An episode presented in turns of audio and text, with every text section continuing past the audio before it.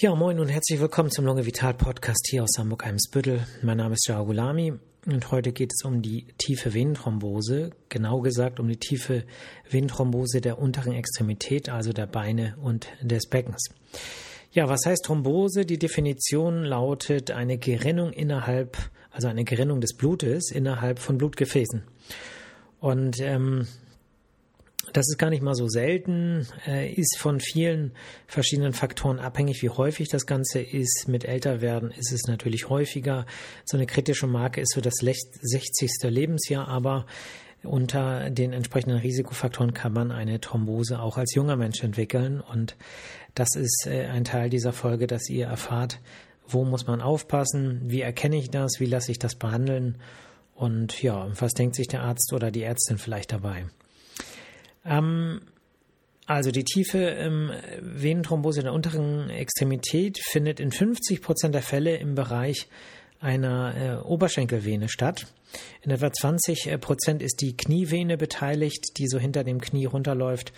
Und in 20 Prozent ist es eine Unterschenkelvene. Äh, 10, in 10 Prozent der Fälle ist es eine Beckenvene. Und interessanterweise ähm, trifft eine ähm, tiefe Beinvenenthrombose häufiger das linke Bein, weil es dort eine anatomische ja, Engstelle gibt, an der Stelle, wo die rechte ähm, äh, Beckenarterie die linke Beckenvene kreuzt. Und an dieser Stelle ähm, wird die linke Beckenvene ein bisschen zusammengedrückt und dort kommt es zu einer Strömungsverlangsamung äh, und das äh, führt dann eben auch häufiger zu einer Bildung von äh, Thrombosen. Gut, ähm, was man sagen muss, wenn eine äh, Thrombose entsteht, je weiter in der Peripherie, also wenn wir zum Beispiel eine äh, Venenthrombose im Bereich der Unterschenkelvene äh, haben, dann kann die aufsteigen. So in ein Fünftel der Fälle ähm, kommt es dazu, dass die sich sozusagen Richtung oben weiter ausdehnt. Ne? Die kann sich sozusagen per kon also quasi kontinuierlich äh, fortleiten und weiter wachsen quasi diese Thrombose. Und wenn die im Oberschenkel entsteht, kann die sich auch bis in den äh, bis in den Beckenvenenbereich quasi nach nach oben fortleiten. Ne? Ähm, ja, was äh, gibt es für ähm, Risikofaktoren, die das Ganze begünstigen? Ähm, also vereinfacht gesagt, Veränderung der Blutgefäß äh, Innenwand, also des Endothels, wenn das sich verändert, sich entzündet zum Beispiel oder beschädigt wird, dann kann es zu ähm, äh, Thrombosen kommen. Äh, wir kennen das zum Beispiel jetzt ganz aktuell durch das Coronavirus. Das kann das Endothel verändern. Gerade die ersten Varianten haben da angesetzt. Und äh, dann können sich sozusagen diese Veränderungen äh, Gerinnsel bilden. Ne? Aber auch äh, Veränderungen der Blutströmungsgeschwindigkeit können äh, Thrombosen begünstigen. Ein Beispiel, äh, wenn wir lange Flugreisen haben oder lange Bahnreisen, die Beine einziehen müssen, weil der Sitz eben nur Economy Class ist, dann kann das sein, dass wenn das Ganze über viele Stunden geht und vielleicht noch andere Risikofaktoren da sind, die Blutströmungsgeschwindigkeit aufgrund des Abknickens der Vene so langsam wird, dass wir ähm, sozusagen äh, dort begünstigt ist, dass sich ein äh, Gerinnsel äh, bildet. Und äh, der dritte Risikofaktor ist eine Veränderung der Blutzusammensetzung. Bleiben wir mal bei dem Beispiel Flug Economy. Wir müssen für jedes Getränk zahlen. Es gibt also nicht nach dem Motto, ich bestelle mir, was ich möchte, äh, sondern ich bin vielleicht ein bisschen zurückhaltender. Dann äh, und der Flug ist lang, dann äh, wird das Blut ja äh, sozusagen dicker, weil natürlich die Niere weiter arbeitet. Und äh, ja, wenn ich dann ganz durstig bin und das Blut dicker ist, dann habe ich zwei ähm, äh, Veränderungen nämlich eine langsame Blutströmung und eine ähm, äh, veränderte Blutzusammensetzung. Und wenn dann auch noch äh, ich vielleicht ähm, ja weibliche Hormone nehme, weil ich äh, äh, oder Ovulationshemmer, weil ich nicht schwanger werden möchte, dann habe ich noch einen Risikofaktor mehr. Und dann ist es natürlich auch etwas wahrscheinlich. Wir kommen aber nachher nochmal zu den disponierenden Faktoren. Ich will damit nur sagen, ähm, dass man natürlich auch auf das Risiko, eine Thrombose zu bekommen, Einfluss nehmen kann. Ja, was sind das für Symptome? Die Symptome, ähm, ja, kann man sich so ein bisschen ableiten, wenn man versteht, was passiert. Also das Blut fließt ja über Venen zum Herzen, äh, nämlich in den, linken, äh, in den rechten Vorhof äh, hin, rein, zurück.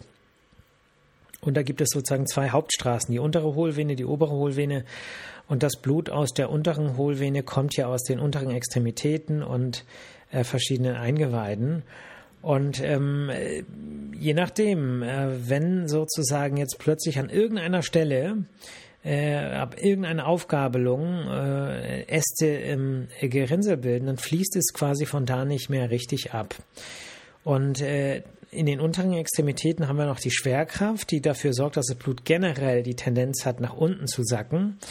Und wenn dann auch noch die ähm, äh, die Blutströmung ähm, gestört ist, nach oben zu fließen, nämlich zum Herzen, dann entsteht innerhalb der Venen und äh, letztlich leiten die sich ja immer weiter fort bis in das Kapillarsystem ähm, beziehungsweise das Kapillarsystem, die Venen werden immer dicker, dicker, dicker und landen irgendwann in diesen äh, kräftigen, äh, tiefen Venen, die das ganze Blut dann zum, also 90 Prozent des Blutes zum Herzen transportieren sollen.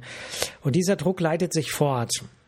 Und wie das so ist mit Blutgefäßen, die sind nicht 100% äh, dicht, sondern je stärker der Druck ist, desto eher kommt es dann auch äh, zu, ja, quasi zum Auspressen von äh, Wasser aus den Blutgefäßen ins Gewebe. Ja, das bedeutet, das Gewebe schwillt meistens an. Und da das Blut dann ja sozusagen sich rückstaut bis in die kleinen Kapillaren und kleinen Blutgefäße und die ja eigentlich verbrauchtes ähm, Blut zurücktransportieren zum Herzen, sprich das, wo der Sauerstoff quasi schon verbraucht wurde, das ist immer ein bisschen blauer als das sauerstoffreiche arterielle Blut, was ziemlich rot ist. Und das schimmert dann manchmal durch die Haut, sodass wir nicht nur eine Schwellung haben, häufig, sondern eine äh, Zyanose, so nennt man das, dass die äh, Haut äh, blauer wird. Und da das Blut so schön warm ist, wird die Extremität dann häufig auch wärmer. Ne? Das Ganze kann verbunden sein mit einem Spannungsgefühl. Äh, es kann sich so Muskelkater ähnlich anfühlen. Aber wir dürfen nicht vergessen, dass ähm, äh, die ähm, ja das nur so ungefähr für 50 Prozent der Fälle gilt. Vor allem dann, wenn es Oberschenkel, äh, also ne, die Oberschenkelvenen äh, sind, die betroffen sind. Wenn wir sehr sehr weit unten gelegene Unterschenkel ähm, äh, Thrombosen haben, dann äh, kann das sein, dass der Druck und der Aufstau nicht so groß ist und wir keine richtige Schwellung sehen. Den Schmerz haben wir häufig trotzdem, aber es ist dann natürlich ähm, in der ärztlichen Praxis häufig schwieriger, das äh, entsprechend zu erkennen. Gut, ähm, die Wade wird druckschmerzhaft häufig bei ähm, tiefen Beinvenenthrombosen und wenn man äh, den äh, Fuß nach hinten zieht, also würde man sozusagen den Vorfuß, also würde man versuchen mit den Fußspitzen die nach oben Richtung Knie zu ziehen, äh, dann tut das eben häufig auch weh in der Wade und wenn man auf die Fußsohle druckt, dann äh, tut das eben auch häufig weh. Ne? Also wenn ihr jetzt äh, ja, wenn ihr jetzt sagt, oh Gott, habe ich vielleicht gerade eine Thrombose, einmal diese Schmerztests machen, aber ich sage immer, das Häufige ist häufig und das Selten ist selten. Und wenn die Wade wehtut, ist es natürlich erstmal viel wahrscheinlicher, dass ihr sie vielleicht hoffentlich durch die äh, vielen sportlichen Aktivitäten in den letzten Tagen bei dem schönen Wetter äh, sportlich ein bisschen überlastet habt. Ne? Insofern nicht immer gleich äh, den Teufel an die Wand malen. Gut, ähm, ja, was gibt's für Komplikationen? Warum ist das überhaupt wichtig alles? Äh, man kann ja sagen, ach, bisschen Schwellung, bisschen Schmerz, äh, das Ganze ähm, ist ja irgendwie nicht gefährlich, aber es gibt Komplikationen und eine Komplikation ist ziemlich häufig, das ist die Lungenembolie. Hat, äh, tritt eigentlich bei etwa 50 Prozent der Patientinnen und Patienten mit tiefer Beinvenenthrombose auf, wobei die meisten davon asymptomatisch laufen. Das heißt, man hat das in Studien festgestellt, aber ähm, das sind Patienten, die haben keine Atemnot, haben keine Beschwerden. Ein Teil hat es natürlich schon und äh, bei denen wird dann natürlich entsprechende Diagnostik gemacht, aber ähm, es sind insgesamt viel, viel häufiger äh, Lungenembolien äh, nachzuweisen. Was bedeutet das konkret? Es bedeutet, dass sich doch ein Gerinnsel löst äh, und mit dem Blut Richtung Herz schwimmt. Ne? Und wie das so ist, untere Hohlvene, äh, rechter Vorhof, rechte Herzkammer, zack, wird es über die Pulmonalarterien in die Lungenstrombahn äh, geschwemmt und dort verzweigen sich die Blutgefäße ja wieder. Die Arterien werden immer feiner und irgendwo bleibt es dann stecken. Und äh, da kommt dann kein frisches Blut mehr hin, weil es quasi verstopft ist. Und das Lungengewebe, was dahinter ist, das äh, bekommt sozusagen dann äh, kein frisches Blut mehr und äh, dann kann es eben auch zu einem sogenannten Lungeninfarkt kommen. Und ja, dafür gibt es ja eine Folge Lungenembolie, äh, könnt ihr euch bei Gelegenheit mal anhören. Es ist eine gefährliche ähm, äh, sozusagen Komplikation kann lebensbedrohlich sein, je nachdem, wie groß das Gerinnsel ist und wie viele äh, Pulmonalarterienäste davon betroffen sind. Vor allem deshalb gefährlich, weil das Herz natürlich dann, beziehungsweise die rechte Herzkammer, stärker arbeiten muss. Und wenn das Ganze ganz akut geschieht und mit einem sehr äh, großen Gerinnsel auch eine große Druckdifferenz bringt, dann kann das Herz auch mal das nicht schaffen und dann äh, wird es wirklich lebensgefährlich. Ähm, das Risiko ist bei Beckenvenenthrombosen deutlich höher als bei ähm, Beinvenenthrombosen. Ne? Es gibt als Komplikation das postthrombotische Syndrom. Das bedeutet, das Gerinnsel ist nicht äh, sozusagen weggeschwommen und hat nicht zu einer lebensgefährlichen Situation geführt, aber das Blut fließt einfach schlechter ab und äh, das äh, führt dazu, dass die Schwellungen quasi eher chronisch werden und dass die Durchblutung dann in dem Bereich, also die arterielle Durchblutung eben auch äh, sekundär schlechter wird und dass es dann zu ähm, Veränderungen der Haut äh, kommt, dass es zu Kollateralkreisläufen kommt äh, und auch ähm, zu ähm, aufgrund der Durchblutungsstörung zu Geschwüren in der Haut, ne, dass die Haut aufgehen kann, ne, die offenen Beine. Ja, ist auch eine Komplikation, die auch bei ungefähr ja, also das Ulkus bei ungefähr ein Viertel der Fälle mit postthrombotischem Syndrom auftritt. Ne? Und dann gibt es natürlich als Komplikation, dass es zu Rezidiven kommt. Also es ist einfach sehr, sehr häufig, wenn Menschen einmal eine Thrombose hatten, eine tiefe Beinvenenthrombose, dass sie im Laufe ihres Lebens nochmal eine kriegen. Das Risiko ist deutlich erhöht. Ja, was gibt es für disponierende Faktoren? Ähm, ja, im Prinzip Immobilisation ist ein ganz wichtiger äh, Punkt. Wenn jemand ins Krankenhaus muss zum Beispiel und lange liegen muss, nicht laufen kann, sich nicht bewegt, dann ist das Risiko aufgrund der verlangsamten Blutströmung äh, sozusagen deutlich erhöht. Wenn es zu ähm, Operationen im Krankenhaus kommt, äh, auch, weil es da ja auch zu Veränderungen im Endothel kommen kann. Äh, Übergewicht, internistische Erkrankungen, COPD, äh, Herzinsuffizienz, aber auch viele Tumorerkrankungen, die mit einem erhöhten ähm, Thromboserisiko einhergehen. Das bedeutet, ähm, dass man natürlich auch immer gucken muss, wenn eine Thrombose auftritt, gibt es äh, bei diesen Menschen eine Tumorerkrankung. Ne? Also es kann Anlass sein, dass man mal, je nachdem, wie das Tumorrisiko insgesamt gewertet wird, dass man einfach mal sicherheitshalber die Organe einfach alle abcheckt nacheinander. Ne? Ja, äh, die Pille zum Beispiel ist ein großer Risikofaktor, äh, Östrogene auch. Ähm, ja, besonders in Kombination mit Rauchen, das kombiniert und vervielfacht sich dann das Risiko. Auch die Schwangerschaft selber ist ein Risiko für Thrombosen und sechs Wochen danach, sprich im Wochenbett, ist das Risiko auch deutlich erhöht. Jeder Mensch über 60 hat ein deutlich erhöhtes Risiko, eine tiefe Beinvenenthrombose äh, zu bekommen. Äh, wenn man äh, Testosteron substituiert, ist das Risiko erhöht. Ähm, und lange Sitzen, lange Flugreisen, Zugreisen etc. sind eben auch ein oder bringen auch ein erhöhtes Risiko mit sich. Ansonsten ähm, gibt es noch äh, familiäre ähm, ja, oder sagen wir mal genetische ähm, Faktoren, die eine Rolle spielen. Es gibt Gendefekte, ähm, es gibt Menschen, denen bestimmte Proteine fehlen. Äh, so die größte Rolle spielen hier äh, zwei ähm, ja, Mutationen, kann man sagen. Die APC-Resistenz, die, äh, das, äh, der Faktor 5 Leiden-Mutation äh, ist äh, sozusagen ein häufiger, ähm, ja, eine häufige Veranlagung, die zur vermehrten Bildung von Thrombosen führt oder auch Prothrombin, Faktor 2 Mutationen. es gibt äh, Faktoren, die, ähm, von denen der Körper zu wenig bildet. Bei einigen Menschen, die spielen von der Zahl her nicht so eine große Rolle. Protein S, Protein C-Mangel.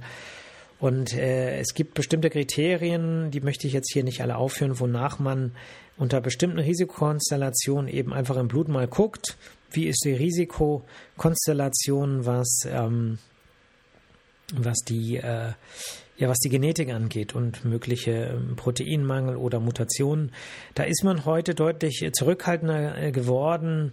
Macht das eigentlich nur noch bei sehr jungen Menschen und äh, bei Rezidiven von Thrombosen. Aber ansonsten wird das eigentlich nicht mehr äh, so für den durchschnittsinternistischen Patienten um die 50 Jahre empfohlen. Das war früher anders, als ich studiert habe. Lang ist es her inzwischen. Da war das tatsächlich noch anders. Da galt das eigentlich für fast jeden. Gut, wie ähm, kann man das jetzt rausfinden? Äh, vielleicht, wie, was macht der Arzt? Also das Wichtigste ist wie immer die Anamnese. Äh, das heißt, äh, das Befragen äh, der Patienten, wie sieht das aus mit der Schwellung? Hat man die Schwellung auf einer Seite? Hat man die Schwellung auf beiden Seiten? Ist die Schwellung einseitig, zum Beispiel am Bein? Ist natürlich eine Thrombose wahrscheinlicher, ähm, weil sie eben auch häufiger einseitig auftritt. Ist sie auf, es sei denn, die Beckenvenen sind ähm, mit betroffen, dann kann das eben auch rasch mal übergreifen.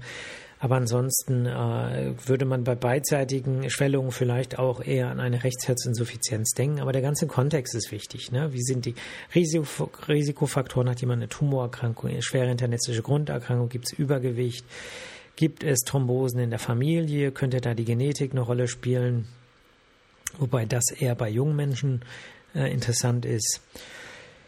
Ja, also wieder mal Detektiv. Ähm, dann die körperliche Untersuchung, eben Differenz des, äh, der Beinum, äh, des Beinumfanges äh, sich anschauen. Ist das Bein wärmer? Ist es äh, bläulich verfärbt? Ähm, wie gesagt, man sieht nicht immer eine Schwellung und eine Verfärbung, wenn die sehr weit unten ist. Im Bereich der Unterschenkelvenen kann es sein, dass es alles nicht da ist. Ähm, man kann äh, sozusagen fragen, ob die Beschwerden, ne, also ob zum Beispiel Schmerzen, die in den Beinen das Spannungsgefühl auftritt, im Liegen weniger wird, weil dann die Schwerkraft eben weniger drauf drückt. Äh, man kann äh, die Beine abtasten, Wadenkompressionsschmerz, Fußsohlenkompressionsschmerz austesten und ähm, ja, dann äh, kann man das Ganze noch in, mit verschiedenen Scores belegen und dann hat man eine Zahl, mit der man arbeiten kann. Aber das Ganze kann man natürlich auch so mh, mm, und äh, ja, dann natürlich auch gleichzeitig die Frage immer, gibt es Probleme mit der Atmung? Was macht die Herzfrequenz? Ist der Puls schnell? Ähm, was macht der Blutdruck? Also das sind dann so Sachen, die eher äh, auf die Komplikationen der, ähm, der äh, Thrombose äh, schließen lassen. Aber jetzt wisst ihr auch, in 50 Prozent der Fälle gibt es diese Komplikation, auch wenn die meistens medizinisch keine Konsequenz hat. Gut. Äh, wenn man sich unsicher ist, was macht der Arzt dann oder die Ärztin? Äh, Blut abnehmen. Es gibt einen Wert, der ist so ein bisschen der Schlüsselparameter für äh, die Diagnose von Thrombosen und Lungenembolien. Das sind die D-Dimere, das sind quasi Spaltprodukte des Fibrins. Das Fibrin ist quasi der Kleber, mit dem die Blutgerinnsel aneinander haften. Und wenn sich so ein Blutgrenze bildet, dann baut der Körper das sozusagen permanent sofort auch gleichzeitig ab und schnippelt äh, die äh, Fibrin äh, sozusagen äh, Fäden in äh, kleine Dedimere auseinander und die kann man dann im Blut messen. Und es gibt einen äh, Grenzwert, der ist so bei 500 Mikrogramm pro Liter und wenn man dann in der Blutentnahme einen Wert hat, der da drunter ist, dann ist eine Lungenembolie weitgehend ausgeschlossen. Was heißt weitgehend? Weitgehend heißt nicht 100 Prozent, weil nichts in der Medizin ist hundertprozentig. Ähm, weitgehend heißt praktisch über 95 Prozent etwa. Ähm, wie, wie kann das sein? Äh, ich sage mal ein ganz blödes Beispiel. Ja, hat der Bote die Blutproben verwechselt oder ähm, da ist was verloren gegangen oder das äh, Gerät wurde nicht gehalten, was auch immer. Ne? Also man kann nie hundertprozentig sicher sein. Und ich selber hatte auch schon mal in der Klinik damals einen Patienten, der hatte eine Lungenembolie, hatte aber keine D-Dimere. Ja, das ist eigentlich, wenn man sich so vorstellt, wie das äh, so ähm, physiologisch passiert, ist es unmöglich, aber es gab's. Und deswegen ist es auch richtig, dass man es nie als hundertprozentigen Ausschluss sieht. Und wenn es andere Gründe gibt, trotz negativer, also nicht erhöhter D-Dimere, dann ähm, darf man das nie ganz ausschließen. Ne? Sind erhöhte D-Dimere, stellen wir uns jetzt mal vor, wir machen das und äh, jemand hat jetzt erhöhte Werte, äh, heißt es, der, dieser Mensch hat eine Lungenembolie? Nein, das heißt es nicht. Sonst würde ich auch nicht so blöd fragen. Äh, das ist einfach so, äh, dass äh, natürlich kleine Gerinnsel, Fibrin äh, bei ganz vielen anderen Prozessen auch gebildet werden. Ne? Bei Infektionen, bei Entzündungen, äh, bei Tumorerkrankungen, bei ganz, ganz vielen anderen. Ähm, ja, wenn ich jetzt einen blauen Fleck habe, weil mich jemand, keine Ahnung, auf dem Oberraum, äh, Oberraum, äh, Oberarm haut, dann, ähm, dann habe ich auch erhöhte D-Dimere. Ne? Insofern hilft uns das häufig nicht, wenn der Wert erhöht ist, äh, sondern ähm, äh, es dient einfach meistens eher so als Ausschluss. Das heißt, beim Ausschluss hilft es uns viel. Äh, bei der Diagnostik hilft es uns alleine eigentlich wenig, aber es könnte zum Beispiel sein, man macht die D-Dimere, sind nicht erhöht, dann macht man keine weiterführende Diagnostik und spart sozusagen der versicherten Gemeinschaft viel Geld. Hat man erhöhte Werte, dann geht man den nächsten Schritt. So wird das eigentlich eher gehandhabt. Ne? Gut, jetzt haben wir erhöhte D-Dimere ähm, und wollen wissen, gibt es eine Thrombose, wie geht's weiter? Äh, Im Prinzip äh, macht man, äh, also der Goldstandard der Diagnostik ist eine sogenannte Kompressions-Farbduplexsonographie. Was heißt das auf einfach? Das heißt ein Ultraschall, bei dem man mit dem Kopf einmal die gesamte Venenstrombahn, also der tiefen Venen, äh, durchgeht und zwar von oben nach unten und man stellt sozusagen den Fluss mit Hilfe der farblichen Markierung dar und drückt immer zwischendurch drauf und guckt, kann ich die Venen zusammenpressen. Wenn das geht, kann da kein Gerinnsel drin sein, weil ein Gerinnsel ist hart und dann schaffe ich das nicht. Und natürlich ist beim Gerinnsel auch die äh, Flussgeschwindigkeit verändert und äh, das kann man dann eben auch über die Farbe und die äh, Flussdarstellung eben sehen. Ja, es ist sehr zeitaufwendig, sehr mühsam, äh, aber es ist ein sicherer und äh, röntgenstrahlenfreier Nachweis, der aber eben ein bisschen Zeit kostet und je nachdem, wie druckschmerzhaft das Bein ist, auch ähm, ja, schwierig sein kann. Ähm, und natürlich, wenn wir jetzt ans Becken denken, da kann man ab einem gewissen Punkt äh, ist es dann eben auch äh, schwieriger, das im Becken darzustellen. Ne? Ähm, gut, ja, besonders wenn da viel Luft drin ist, muss man auch sagen. Ja, jetzt haben wir die Diagnose gestellt. Wie sieht die Therapie aus? Also in der Regel ist es so, äh, wir müssen äh, komprimieren, sprich äh, man versucht durch eine Kompression des Beines die Blutstromgeschwindigkeit ein bisschen zu erhöhen.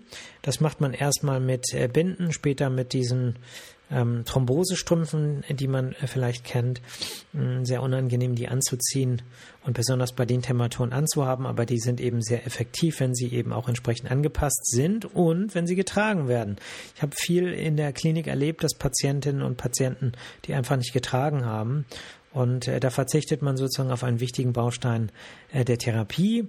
Mobilisation ist wichtig, das heißt, die Patienten sollen nicht stillgelegt werden. Früher hat man gesagt, oh Gott, bloß nicht laufen, Sie bleiben bitte im Bett, weil man äh, gedacht hat, okay, wenn jetzt jemand läuft, dann löst sich ein Gerinnsel schneller und fließt zur Lunge und es gibt eine Lungenembolie. Heute weiß man, es ändert sich nichts. Das heißt, wenn ich die Patienten äh, mobilisiere, dann erhöht das die Lungenembolie das Lungenembolie-Risiko nicht. Aber dadurch, dass dann eben das Blut besser zirkuliert aus den unteren Extremitäten, habe ich eine verbesserte Strömungsgeschwindigkeit und ich wirke sozusagen der Thrombose entgegen. Ja.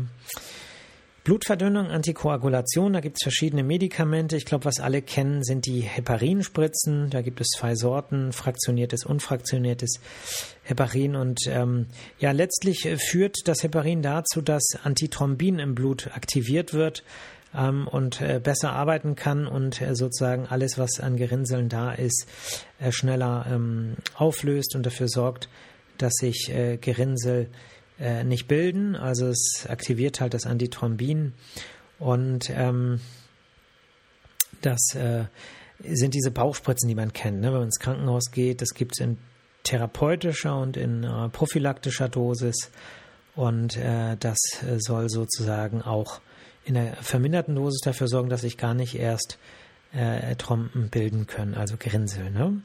Dann gibt es äh, das, ähm, ja, das Makuma, ne? das sind die Vitamin K-Antagonisten. Es ist ja so, dass vier Blut ähm, äh, sozusagen äh, äh Gerinnungsfaktoren äh, Vitamin K abhängig sind. Und äh, das Makuma ist ein Vitamin K Blocker, kann man sagen. Und wenn das sozusagen nicht wirken kann, dann können diese Gerinnungsfaktoren nicht gebildet werden. Und wenn die nicht gebildet werden können, dann kann das Blut nicht so gut gerinnen. Es bleibt also dünn.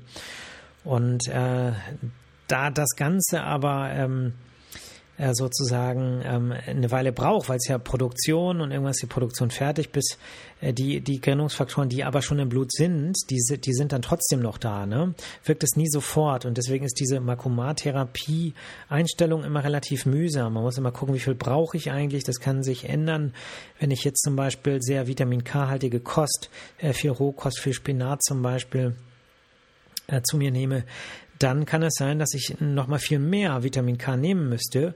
Und diese ganze Titration und ständigen Blutkontrollen, bis man die richtige Einstellung hat und dann die äh, Sachen, was Ernährung angeht, einzuhalten, das macht die Sache kompliziert. Und deswegen ist es so, dass man auch neue Medikamente entwickelt hat, die ganz direkt als Tablette genommen bestimmte Gerinnungsfaktoren hemmen und blockieren. Und das sind die sogenannten direkten oralen Antikoagulantien. Und äh, die sind im Prinzip heute so, äh, gerade wenn man länger äh, das Blut verdünnt, so ein bisschen der Goldstandard. Ne? Wann muss man vielleicht in ein Blutgefäß äh, oder ein Blutgerinnsel öffnen, äh, auflösen. Ähm, Im Prinzip dann, äh, also öffnen ist das falsche Wort, äh, das macht man bei Arterien manchmal, aber auflösen ähm, durch äh, entsprechende Medikamente, die quasi ähm, bestimmte Enzyme ähm, beinhalten, zum Beispiel die Streptokinase oder die Urokinase. Das sind Enzyme, die aus Plasminogen äh, Plasmin aktivieren und das Plasmin äh, macht sozusagen Fibrinolyse, also löst das Fibrin auf, löst diese Gerinnsel. Ähm, dazu muss man sagen, dass das natürlich an einigen Stellen äh, verschiedene äh, Gerinnsel äh, auflöst, die man äh, gar nicht auflösen will. Wenn äh, Menschen Vorerkrankungen haben, zum Beispiel ein erhöhtes Blutungsrisiko haben, dann muss man da sehr, sehr vorsichtig mit sein. Und ähm, hauptsächlich wird, wird sowas dann angewendet, wenn es ähm, eine sehr schlimme Klinik gibt. Ne? Wenn jemand zum Beispiel eine Thrombose hat und da fließt jetzt gar kein Blut mehr aus dem Bein ab und es kommt zu einer schweren, schmerzhaften Schwellung und das Ganze ist sehr, sehr frisch, äh, dann ähm, macht man das. Oder wenn jemand eine schwere Lungenembolie hat mit ganz schweren Gerinnseln und man sagt, okay, das ist jetzt hier Lebensgefahr, wir müssen hier wieder rekanalisieren, äh, dann macht man das und ähm, ist aber etwas, was äh, dann in der Klinik gemacht werden muss unter äh, Intensivbedingungen und ähm, das ist auf jeden Fall nichts für eine Praxis, erst recht nicht äh, für eine äh, Lungenarztpraxis, muss man einfach sagen. Ja. Gut, trotzdem spannendes Thema. Ist übrigens ein Patientenwunsch gewesen hier aus der Praxis. Ich notiere mir das dann ja immer, wenn was kommt. Und ich hoffe, dass äh, das irgendwie hilfreich war. Auch heute wieder kein Anspruch auf Vollständigkeit, sondern äh, so ein Abriss, um sich orientieren zu können. Ansonsten ist jetzt wieder Wochenende und ähm, ja, ich wünsche euch allen ein schönes Wochenende. Genießt das Wetter. Wir hatten ja wirklich gutes Wetter. Es war schön warm, aber denkt immer dran, wenn es warm ist, ausreichend zu trinken. Die Sonne äh, sozusagen ist schön und ist gut für unser Gemüt, aber für die Haut ist eben nicht so gut. Insofern auch immer mal ein paar Pausen, was Sonne angeht. Richtigen Lichtschutzfaktor raussuchen, um die Haut zu schonen. Wir dürfen nicht vergessen, es ist, steigert nicht nur das Hautkrebsrisiko, sondern es lässt die Haut auch altern und wie wir Menschen so sind, wir wollen ewig jung bleiben. Äh, es wird uns nicht gelingen, aber ähm, man kann eben aktiv dafür sorgen, äh, dass die Haut eben nicht so schnell altert und das durch relativ einfache Maßnahmen. Ansonsten seid gut zu euch, seid gut zu anderen, tut euch selber Gutes, damit ihr anderen Gutes tun könnt und die Energie und Kraft dafür habt. Ja, nehmt euch selber nicht zu ernst und mich nicht zu ernst. Hakuna Matata. Bis nächste Woche. Ciao.